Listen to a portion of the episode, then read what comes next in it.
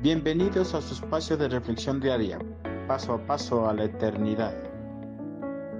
Sometámonos a Dios. Ante las tentaciones presentadas por el enemigo de Dios, muchos seguidores de Cristo han quedado abatidos, pues han cedido a esas tentaciones y han quedado atrapados bajo las consecuencias de sus acciones pecaminosas.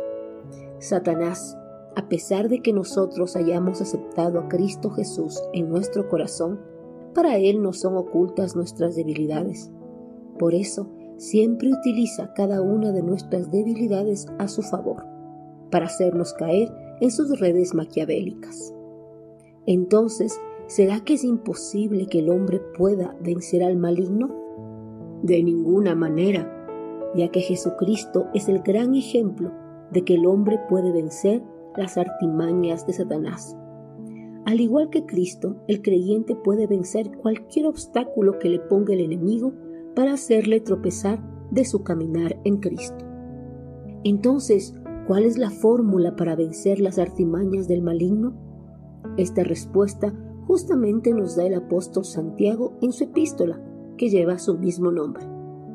Así que sométanse a Dios, resistan al diablo, y él huirá de ustedes. Santiago 4:7 La tentación es una de las armas más poderosas que tiene Satanás para vencer a los seguidores de Cristo. Con esta arma a lo largo de la historia de la Iglesia, ha abatido a muchos cristianos y los ha alejado del camino de la salvación y la vida eterna. El arma que utiliza Satanás contra los cristianos no es invencible, puede ser vencida con un armamento que es más poderoso.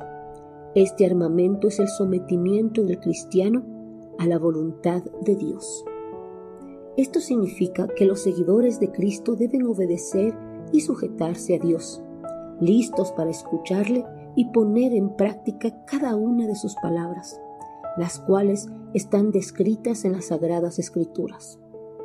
Un creyente que camina en sujeción a la voluntad de Dios no podrá ser vencido por el maligno, ya que va a tener las fuerzas de Dios para resistir cualquier tentación que le envíe el maligno.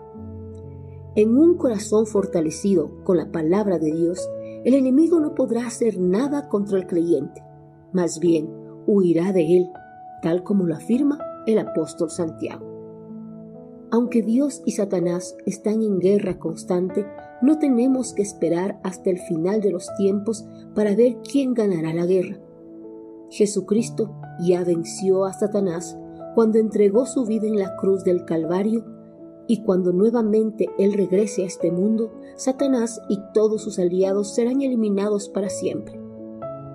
Sin embargo, Satanás y sus aliados están aquí en este momento y procuran convertirnos a su maligna causa, para que nosotros también seamos condenados conjuntamente con ellos. Para no tener el mismo destino que los enemigos de Dios, nosotros debemos someternos totalmente a Jehová. Con un corazón sometido, tendremos la ayuda y el poder del Espíritu Santo que mora en nuestra vida para resistir a toda acechanza maligna. Debemos cerrar nuestros oídos y corazones a sus sugerencias y tentaciones. Debemos utilizar las sagradas escrituras como nuestro escudo y nuestra espada para repeler cualquier acechanza maligna. Si resistimos a sus ataques, Satanás huirá de nosotros.